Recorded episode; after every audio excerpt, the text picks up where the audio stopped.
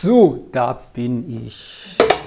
Ihr Lieben, wenn ich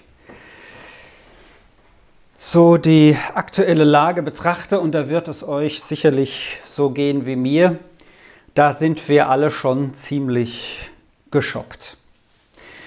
Und äh, ich habe letzt zu meinen Kindern gesagt, die sind ja 14 und 16 Jahre alt, von den fünf größeren Ereignissen, die ich jetzt mit meinen rund 50 Jahren in Erinnerung habe, die besonders mich als Weltereignisse geprägt oder beeindruckt haben, an die ich mich erinnern kann, habt ihr jetzt mit euren 14 bzw. 16 Jahren zwei erlebt.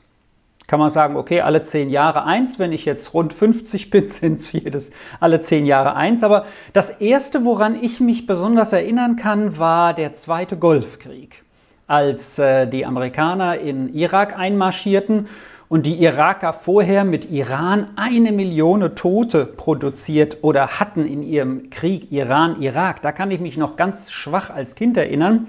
Aber als dann die Amerikaner, weil die Irakis Kuwait erobert hatten und ein paar Monate besetzt hielten, dann da einmarschierten, weiß ich noch, wie die Stimmung war. Die war ziemlich bedrückt und da habe ich meine erste Zigarette, denke ich, auch geraucht. Von insgesamt zwölf in meinem Leben, aber das war schon bedrückend für mich. Also ich kann mich daran besonders erinnern, der zweite Golfkrieg. Das nächste Ereignis, woran ich mich dann erinnern kann, dauerte ein bisschen. Das war aber dann äh, nee, so viel dauerte es gar nicht, war die Wiedervereinigung. Die Mauer ist gefallen. Ja? Äh, das war auch natürlich Wahnsinn. Wer hätte das gedacht, wie das innerhalb weniger Tage über Menschen, die von der DDR nach Ungarn flüchteten, nach Deutschland gelassen wurden. Das war wie so ein bisschen Wasser und dann brach der Damm und plötzlich war die DDR weg. Ja, so. Und äh, äh, das war natürlich krass. Kann mich erinnern, dann mit einem kleinen Auto, Fiat Panda, glaube ich, war es, sind wir dann mal da bei Eisenach die Autobahn Richtung Thüringen gefahren und haben gedacht, okay, also hier wurde vor kurzem noch geschossen und man ist hin und hat dann Erfurt besucht. Das war bei mir so. Das war Ereignis Nummer zwei, natürlich ein sehr schönes. Ereignis Nummer drei ist eigentlich ziemlich äh, äh, klar ein großes Ereignis gewesen. Umbruch in der Terrorismusgeschichte der 11. September. Da fliegen zwei Flugzeuge in den World Trade Center und ich weiß noch genau, wie ich, da war ich in der Zeit auf der Bibelschule, vormittags auch äh, Fernsehen geguckt habe oder irgendwie weiß ich nicht, wie das war. Warte, warte mal, das war? Nee, nachmittags. Ich kam von der Bibelschule nach Hause, so 15 Uhr hier, 9 Uhr USA ging es los und erstmal konnte man auch diese Bilder nicht glauben, aber plötzlich war der Terror nicht in, irgendwo äh, in der Wüste geblieben, sondern war präsent in New York. Und danach bauten sie dann etwas später dieses Gebäude hier. Ja, das ist ein, ihr seht im Hintergrund noch ein paar andere Gebäude. Wir puzzeln gerne 3D, Ravensburger Puzzle, ja, oder die von Lidl für 4 Euro, 3,95 sind günstiger, ne, aber sind auch nur aus Pappe. Das hier ist der One World Trade Center, der danach gebaut wurde. Ähm, äh, auf dem Platz des World Trade Center. Und äh, das steht so dafür, man hat sich dann gewünscht, also wir wollen doch eins sein, sowas soll nicht wieder passieren. Ja? Und ähm, was kam dann als nächstes Ereignis? Und das ist jetzt, kann man sagen, innerhalb von zwei Jahren passiert, zwei Großereignisse. Denn vor äh, knapp einem Jahr, denke ich, war es, äh, vor, vor knapp zwei Jahren ging der Coronavirus los. Ja, und äh, äh, plötzlich Ausgangsbeschränkungen und so weiter und so fort. Sachen, die man nicht mehr für möglich gehalten hätte. Und alte, alte Leute, die noch den Krieg erlebt haben, gesagt haben, äh, äh das gab es nur, als die Amerikaner bei uns einmarschiert sind zum Ende des Zweiten Weltkriegs, dass wir nicht raus durften. Sonst durften wir immer raus. Nicht immer auf die Autobahn. Bei Ölkrise durfte man mal einen Sonntag kein Auto fahren, habe ich gehört. Aber das war schon was anderes so. Und ähm, äh, dann jetzt gerade in, äh, in dieser Woche am Donnerstag ging es los. Da wurde auch quasi dieser Wunsch nach One World zerstört und plötzlich gibt es offenbar wieder zwei Blöcke. Also ähm, wir wurden zurückgeholt aus unserer Naivität, wird ja auch immer wieder mal gesagt. Und wisst ihr, die Situation ist wirklich schlimm und schrecklich. Aber es ist wie ein Zurückholen in die Realität, so schlimm diese Realität auch ist. Nämlich die Realität, dass der Mensch ein Mensch ist, der Böses tut. Ja? Und nicht alle Menschen gut sind und man auch nicht einfach nur sich wünschen kann, dass mit Wirtschaftsmitteln es immer schöner wird und andere Leute, wenn man ihnen sagt, ihr könnt keine tollen Computer mehr kaufen oder nicht mehr schön Geld überweisen, das Böse sich eliminieren ließe, weil die sagen, na, wir hätten doch gerne diese, äh, äh, diese, diese Vorteile. Also wir sind zurückgeworfen worden, allerdings auch in eine Realität, von der uns die Bibel berichtet. Es ist so schlimm und traurig, wie es ist, so dass das Böse in der Welt existiert und dass der Mensch nicht von sich aus einfach nur gut ist. Paulus sagt äh, im Römerbrief, in dem siebten Kapitel, wo er hinsteuert dann, was wir alles in Jesus haben und wie unser neues Leben mit ihm aussieht, da sagt er am Ende vom siebten Kapitel, äh, wehe mir, wehe mir. Er sagt, ich entdecke Römer 7, Vers 21 also folgende Gesetzmäßigkeit, dass mir, der ich das Gute tun will, das Böse nahe liegt. In meinem Innern freue ich mich am Gesetz Gottes, also am Guten. In meinen Gliedern aber nehme ich ein anderes Gesetz wahr, das Krieg führt gegen das Gesetz meiner Vernunft und mich gefangen nimmt durch das Gesetz der Sünde, das in meinen Gliedern ist. Wir hatten am Freitag in unserem gemeinsamen Hauskreis ja auch die Frage, ähm, die von Elvira von dir aufgeworfen wurde, wenn ich das mal ausplaudern darf. Äh, Putin lieben, wie können wir das, äh, wenn wir sehen, was passiert, ähm, weil aber Jesus gebietet, sogar liebt eure Feinde, ist eigentlich keine Alternative zu erkennen, wenn wir Jesus nachfolgen dazu. Aber es wird nun mal Krieg geführt und keiner von uns, ihr Lieben, der wer weiß welche Prägung hätte, wer weiß welche, ja auch keine lebendige Gottesbeziehung, wäre nicht vielleicht auch imstande, das zu tun, was Putin tut, wenn er diese Möglichkeiten hätte. Und ich bin überzeugt, es gibt noch ein paar andere Machthaber in der Welt, die auch das gerne täten, was Putin jetzt tut. Nur er hat diese große Macht Russland, die er befehligt. Also schon allein Paulus kämpft mit dem Bösen in sich. Und unsere, ähm, unser Wunsch, dass alles immer so schön bleibt, und ich bin ja jetzt rund 50, wie lange ist der Frieden in Deutschland? Über 75 Jahre hat man hier keinen Krieg erlebt und irgendwo in Afrika oder irgendwo in Arabien, da findet das statt. Äh, oder Banden, Mafia und sonst was, möglicherweise auch in Europa und ein bisschen was dort im ehemaligen Jugoslawien. Aber jetzt ist es so nahe gekommen, dass plötzlich alle wie aus einem, wie aus einem, ähm, wie aus einem Traum erwachen, der eben leider nur ein Traum war. Die Bibel sagt uns das. Und ich habe vor fünf Wochen angefangen, einen Bibeltext in mich hineinzunehmen, den ich heute predigen wollte, wo ich wusste, jawohl, der ist jetzt dran, der steht im ersten Thessalonicher Brief. Und der passt, weil die Bibel nun mal auch sehr in unser Leben passt, auch in diese Situation gut hinein, wenn man es jetzt weltpolitisch nimmt. Aber die Frage ist ja nicht, dass wir jetzt hier ein Debattierclub sind, der sich fragt, wie können die anderen nur so böse sein und nur so darüber reden, sondern hier geht es um uns, um unsere Beziehung zu Jesus. Und wie handeln wir? Wie leben wir in dieser Situation jetzt auch? Und da ist die Bibel super aktuell, wie immer eigentlich. Und unser Bastian, unser äh, Bibelschüler, ist ja momentan in Thessaloniki. Ich habe ihn gestern nochmal angeschrieben. Er kann jetzt nicht hier sein, weil er dort in einem Präsenzgottesdienst ist ähm, in Thessaloniki. Und ähm, äh, aus dem Thessaloniki-Brief, also dem Brief, den Paulus an die in Thessalon schreibt, wo Bastian jetzt ist, ja, da lese ich jetzt folgenden Text mit euch. 1. Thessalonicher, 5. Kapitel, Abvers 12. Fünftes Kapitel, Abvers 12. In diesem Brief, das der wahrscheinlich der erste Brief ist, den Paulus geschrieben hat. Da sind sich die meisten einig. Der älteste Brief also, den schreibt er ein paar Monate nach der Gründung dieser Gemeinde an die Gemeinde. Und die Gemeinde hat eine gute Entwicklung genommen. Die waren schon auch in Verfolgung drin, aber die sind dran geblieben. Die waren, die waren im Glauben, hatten aber auch schon so ein paar Entwicklungen, wo Paulus jetzt sagen musste, okay, da müssen wir mal drauf, drauf schauen. Zum Beispiel sind schon Menschen gestorben und man sagte sich, Jesus soll doch bald wiederkommen. Was ist jetzt mit denen, die gestorben sind? Und Paulus beruhigt sie und sagt, die, die jetzt schon gestorben sind, denen geht es nicht schlechter als denen, die ähm, noch sterben werden und Jesus sei noch nicht gekommen, sondern die werden alle dann zu ihm kommen, bis er wiederkommt. So, und ähm, am Ende sind dann ein paar praktische Anweisungen an die Gemeinde. Und äh, der Pastor Reimer hatte auch über drei Verse, die hier mittendrin stehen, nämlich betet ohne Unterlass, gepredigt. Äh, und ich will lesen diesen Zusammenhang, Vers 12 bis 24 und möchte das uns als praktische Hilfe einfach geben. Wie verhalten wir uns? Und mein Gebet war und ist, dass uns das auch äh, hilft, so zu leben nach dem Vorbild von Jesus, wie er das möchte.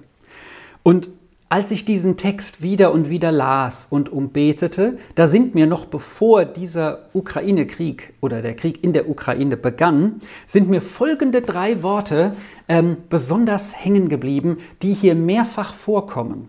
Nämlich das Wort Frieden, das Wort Gut und Böse. Diese drei Worte kommen hier mehrfach vor. Ich will sie dann, wenn wir das jetzt lesen, besonders betonen.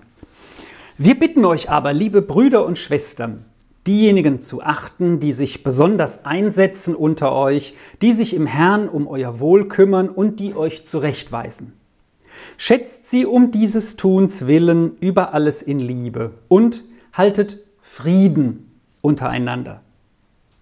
Wir reden aber euch zu, liebe Brüder und Schwestern, weist die zurecht, die sich an keine Ordnung halten, ermutigt die Verzagten, steht den Schwachen bei, habt Geduld mit allem, seht zu, dass keiner dem anderen Böses mit Bösem vergelte, jagt vielmehr alle Zeit dem Guten nach, füreinander und für alle. Freut euch alle Zeit, betet ohne Unterlass, in allem sagt Dank. Das ist der Wille Gottes in Christus Jesus für euch. Den Geist bringt nicht zum Erlöschen. Prophetische Rede verachtet nicht. Prüft aber alles und das Gute behaltet. Meidet das Böse in jeder Gestalt. Er aber, der Gott des Friedens, heilige euch durch und durch. Geist, Seele und Leib mögen euch unversehrt und untadelig erhalten bleiben bis zur Ankunft unseres Herrn Jesus Christus. Treu ist, der euch ruft. Er wird es auch tun. Dieser Text spricht von dem Schutzbereich für die Kinder Gottes in dieser Welt, nämlich von der Gemeinde, vom Miteinander, von, von dem, äh, was ich dem anderen tue und in, welchem, in welcher Heimat, in welchem Zuhause, geistlichen Zuhause er ist. Der einzige Vers, der um eine spezielle Personengruppe geht, ist hier Vers 12. Ja? Und ich in meiner Persönlichkeit unterschlag den gerne und sage mir, den sollen die selber lesen. Ja? Da geht es ja um so jemanden wie mich, ja? der andere zurechtweist, sich um ihr Wohl kümmert oder wo es hier heißt, sich besonders einsetzt. Da steht gar nicht Pastor. Ne? So, also hier geht es um einen Leiter. Aber alle weiteren Verse gehen jeden an. Jeden. Das müssen wir feststellen. Also natürlich gibt es Menschen, die in einem speziellen Bereich der Gemeinde dienen. Und das sind auch Leitungsaufgaben, die dazugehören. Und dann gibt es die der Barmherzigkeit und die des Gebens und die des, ähm, die des, äh, die des also viele, vielfältig, ne? Äh, Gebet und so weiter, also Schwerpunkte. Aber alle weiteren Verse ab 13 heißt es immer, ihr euch gegenseitig. Das heißt, nicht der Pastor soll Frieden halten mit den anderen, sondern äh, haltet Frieden untereinander. Und dann heißt es hier nicht, nur einer soll andere zurechtweisen, die sich an keine Ordnung halten, ermutigen, den Schwachen beistehen, Geduld haben. Da ist nicht einer, der sich abrennt in der Gemeinde, um das alles zu erfüllen, sondern hier steht jeder. Jeder tut das. Für den anderen und soll das tun. Jeder soll sich freuen, beten, soll Dank sagen. Jeder soll das Prophetische in der Gemeinde hochachten und das Gute davon behalten, wenn Menschliches mitkommt. Jeder soll das Böse meiden in jeder Gestalt und sich vom Heiligen Geist ähm, heiligen lassen, dem Gott des Friedens. Also hier geht es um jeden von uns. Um jeden von uns. Der Brief ist für dich geschrieben. Für dich. und für mich, weil ich ja auch dazugehöre. So. Und wir sollen also gegenseitig Gutes tun. Und selbst wenn wir Böses erhalten oder wenn uns Böses geschieht, sollen wir es nicht mit Bösem zurückzahlen. Oh Mensch, ihr Lieben, was steht denn hier? Kann es sein, dass sogar in der Gemeinde Menschen Böses wollen dem anderen? Offenbar gab es das. Oder vielleicht meint Paulus auch nur die draußen sind, die außerhalb der Gemeinde. Nur das sind die Bösen. Ich denke nicht.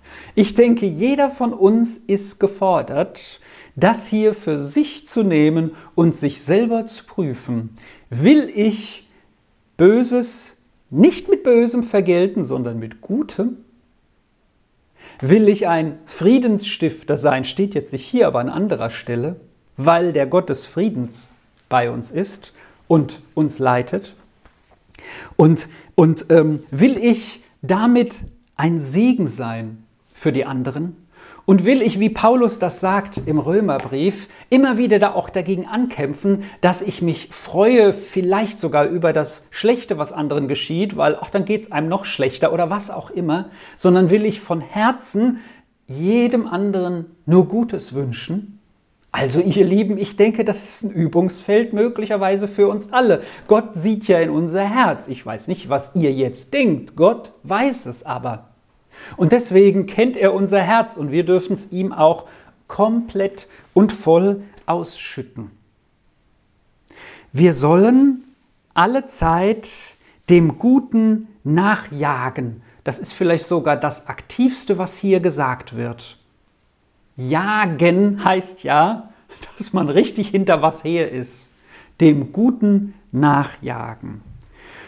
Und offenbar war es in der Gemeinde damals schon so, dass sich nicht alle immer gefreut haben, dass nicht alle den Wert des Gebetes so geachtet haben, ja, ähm, dass nicht, nicht zum Dank sagen, danke für die Einführung, ähm, Stefan, ja, und auch diese geschichtlichen Ereignisse, ich habe ja jetzt noch fünf dazugefügt, die nicht Punkt heute passiert sind, aber in der Vergangenheit, so, dass man, dass man Dank sagt und dass man den Heiligen Geist wirken lässt. Und ich möchte es jetzt einmal für uns praktisch machen. Was ist denn überhaupt gut? Wenn man in das griechische Wort hineinschaut, was wir hier mit gut übersetzt bekommen, gut heißt auch tüchtig, nützlich. Böse oder schlecht heißt entsprechend auch schädlich. Das heißt, Gutes ist was nützlich ist, was Nutzen bringt. Und Böses ist, was schadet. Und nun können wir auch, wenn, wenn wir wollen, natürlich Parallelen zu dem ziehen, was jetzt dort in der Ukraine oder bei jedem Krieg geschieht und auch im Vorfeld passiert ist. Denn es wurde ja immer gesagt, um nur dieses Beispiel, das ganz aktuelle jetzt zu nehmen, nein, nein, nein, wir greifen nicht an die Truppen sind nur da, um Urlaub zu machen, so ungefähr. Ne? Also, was ist denn gut? Da gibt es eine Stelle im Markus-Evangelium und auch in anderen, wo Jesus von einem Mann gefragt wird, der sehr reich war, der zu ihm hinkommt und sagt, guter Meister, was muss ich tun, um ewiges Leben zu haben? Und da fragt, da sagt dann der guter Meister, was muss ich tun, um ewiges Leben zu erben? Und Jesus sagt ihm dann, was nennst du mich gut? Niemand ist gut, außer wer? Gott. Nur Gott ist gut. Nun könnte man jetzt sagen, Herr Jesus, du bist doch auch Gott. Und da müssen wir natürlich die Bibel im Gesamtzusammenhang sehen, ihr Lieben. Jesus ist Gott. Er will aber hier diesem reichen Mann klar machen, dass allein Gott gut ist Und dass Jesus gleich Gott ist, konnte dieser Mann noch nicht ertragen und vertragen. Bei dem ging es mal um seine eigenen Probleme, jetzt noch nicht um die große Gotteserkenntnis. Aber Jesus ist Gott und damit ist auch Jesus der Einzige, der wirklich gut war. Jesus ist der Einzige, der keine Sünde hatte und auf dieser Erde lebte. Unser Vorbild. Aber wenn er, Jesus und damit Gott allein gut ist, was ist denn dann gut? Was sind denn dann unsere Maßstäbe? Und die Maßstäbe sind dann das größte Gebot, das Gott uns gegeben hat und was im Neuen Testament immer wiederholt wird, das lautet, liebe Gott und deinen Nächsten wie dich selbst. Liebe Gott von ganzem Herzen, mit ganzer Kraft, ah, mit, mit, mit allem, was du hast, mit deinem ganzen Verstand. Und wie drückt sich Liebe aus, um es noch praktischer werden zu lassen? Weil gibt ja auch Leute, die sagen, ich liebe dich und erdrücken andere mit ihrer Liebe, lassen sie nicht mehr los, weil sie sagen, ich will dich nur für mich, weil ich dich so lieb. Nein, Liebe finden wir hier in den zehn Geboten. Und wenn wir in die zehn Gebote reinschauen, das ist so absolute äh, Basics sind das unseres Glaubens, aber ich glaube, gut wieder dahin zurückzuführen. Und ich habe gestern dann versucht, die zehn Gebote wieder alle in mein Gedächtnis zurückzuholen, damit ich keins vergesse. Ihr seid da vielleicht besser drauf als ich. Ein, ein Gebot ist mir partout nicht eingefallen, du sollst die Ehe nicht brechen, steht auch drin. Aber schau mal, was ist denn gut? Wenn Gott gut ist und er gibt die zehn Gebote hier schriftlich in der Bibel, dann, ist, dann sind ja drei Gebote, die auf Gott bezogen sind. Keinen anderen Gott neben ihm, äh, seinen Namen ehren und sich kein Bild von ihm machen. Das vierte Gebot ist das, was direkt so mit Gott und uns in Verbindung ist, den Sabbat heiligen, so wie Gott den siebten Tag ruhte, nachdem er die Schöpfung und also hier alles geschaffen hatte. Und dann kommen die praktischen Gebote für unser Miteinander hier. Und dann ist das fünfte Gebot, du sollst Vater und Mutter ehren. Gute Beziehung in der Familie, so wie es an dir liegt. Das nächste Gebot, du sollst nicht töten. Das nächste Gebot, du sollst nicht die Ehe brechen.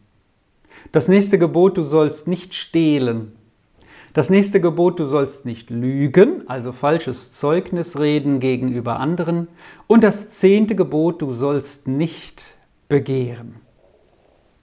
Nicht töten, nicht lügen, nicht begehren, das finden wir wirklich auch in diesem und wahrscheinlich in jedem Krieg wieder. Aber wie ist es mit uns? Wollen wir von Herzen dem anderen Gutes? verurteilen wir andere nicht, weil wir erstmal auf uns schauen. Ich will nicht sagen, dass wir alle einen Balken im Verhältnis zu, zu dem Herrn Putin im, äh, im, im Gesicht haben ja, äh, und, und, und er nur, nur ein Splitter. Das wird wohl nicht so sein. Aber wie verhalten wir uns selbst? Sind wir Menschen, die Leben fördern? Sind wir Menschen, die, die äh, den Wert von Beziehung achten, auch von Familie?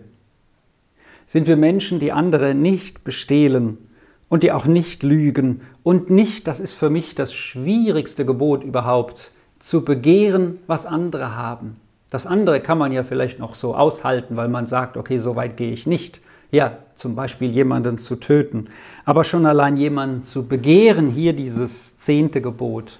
Ja, und zu sagen, nein, das will ich nicht haben. Ich will dankbar sein mit dem, was ich habe und für mich das Ganze bewirken. Das ist so wichtig, weil dann haben wir auch keinen Neid, den wir auch nicht brauchen, weil wie Gott uns geschaffen hat und was er uns gegeben hat, mit dem er uns versorgt hat, das ist schon eine große Dankbarkeit, die wir dafür haben dürfen. Und um dieses Gute zu erreichen, um dieses Gute zu erreichen, und jetzt kommen wir wieder zurück zum Thessalonicher Brief ist es wichtig, und das sind hier so auch, ich sag mal, zwei zentrale Gedanken. Nicht nur der Gedanke der Gemeinde, da ist ja alles eingebettet, aufeinander zu achten. Das Gute anzustreben. Und wie wir das Gute anstreben, ist zum einen hier, dass wir im Gebet sind, in der Beziehung zu Jesus und die pflegen.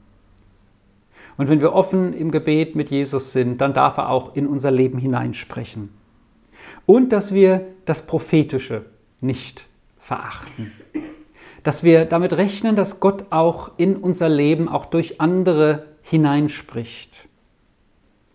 Und es war damals wohl so, und es ist ja irgendwie schon erschreckend, wenn das der älteste, der erste Brief von Paulus gewesen ist. Und er hier schon sagen muss, prophetische Rede verachtet nicht, dann vermute ich mal, es ist einiges auch darin schon schiefgegangen, dass Menschen nur das gesagt haben, was sie wollten und dann man merkte, es ist gar nicht der Geist Gottes, sondern der Wille von einem, der mich vielleicht sogar manipulieren will. Aber Paulus hat niemals gesagt, dass man deswegen damit aufhören soll. Und weil es schlimme Ehen gibt, hat Gott niemals gesagt, die Ehe brauchen wir nicht mehr. Oder weil dies und jenes missbraucht wurde, gibt es etwas, was Gott möchte, das in unserem Leben Raum greift. Und deswegen auch hier prophetisches, verachtet bitte nicht, sondern ähm, äh, erlöscht das auch nicht, sondern strebt danach, prüft aber alles und das Gute, also das Nützliche, behaltet. Es geht also auch nicht um prophetisches, da kursiert ja immer wieder vieles und bestimmt jetzt auch ganz vieles, was nur Angst macht. Wie schlimm vielleicht alles ist oder wie auch immer. Sondern was nützlich ist, das erbaut uns. Weil schlechte Nachrichten, da brauchen wir kein prophetisches Wort für. Aber das Prophetische ist ja etwas, was von Gott hineinspricht in unser Leben und in unsere Situationen, vielleicht auch warnend, aber auch dahingehend, ich bin bei dir, vielleicht durch eine ganz konkrete Situation oder durch ein Wort oder auch durch eine Handlung. Und so möchte ich uns einladen, dass wir das noch einmal jetzt im Gebet, in der Stille bewegen und wenn der ein oder andere dazu auch noch beten möchte, lade ich dazu ein, vielleicht zu sagen, Herr, lass mich das prophetische erleben, ich will auch so sprechen, ich will, will, will bereit sein, mich da prüfen zu lassen, auch von anderen, aber ich will nichts, was du auch in die Gemeinde hineinschenkst, ähm, äh, erlöschen oder dämpfen. Oder ich will immer in Beziehung mit dir sein, im Gebet. Ja, das heißt ja nicht, dass du immer in Zungen betend oder sonst wie betend durch die Gegend läufst, aber so sehe ich das, dass dir immer bewusst ist, Jesus ist bei dir, ob du einkaufen gehst oder mit dem Hund Gassi gehst oder ob du arbeiten gehst oder was auch immer du machst. Immer ist er ein Gebet nur entfernt.